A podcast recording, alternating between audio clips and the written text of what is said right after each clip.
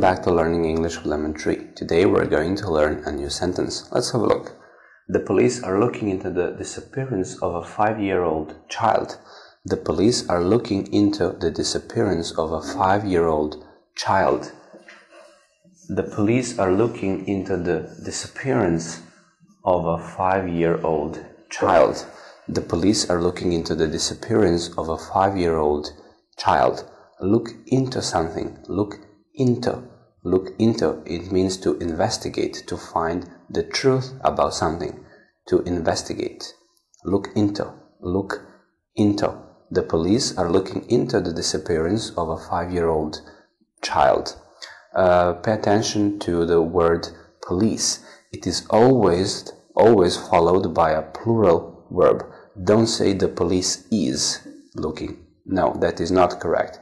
The police are looking. It is always followed by a plural, plural verb. Thank you for watching. See you in the next video.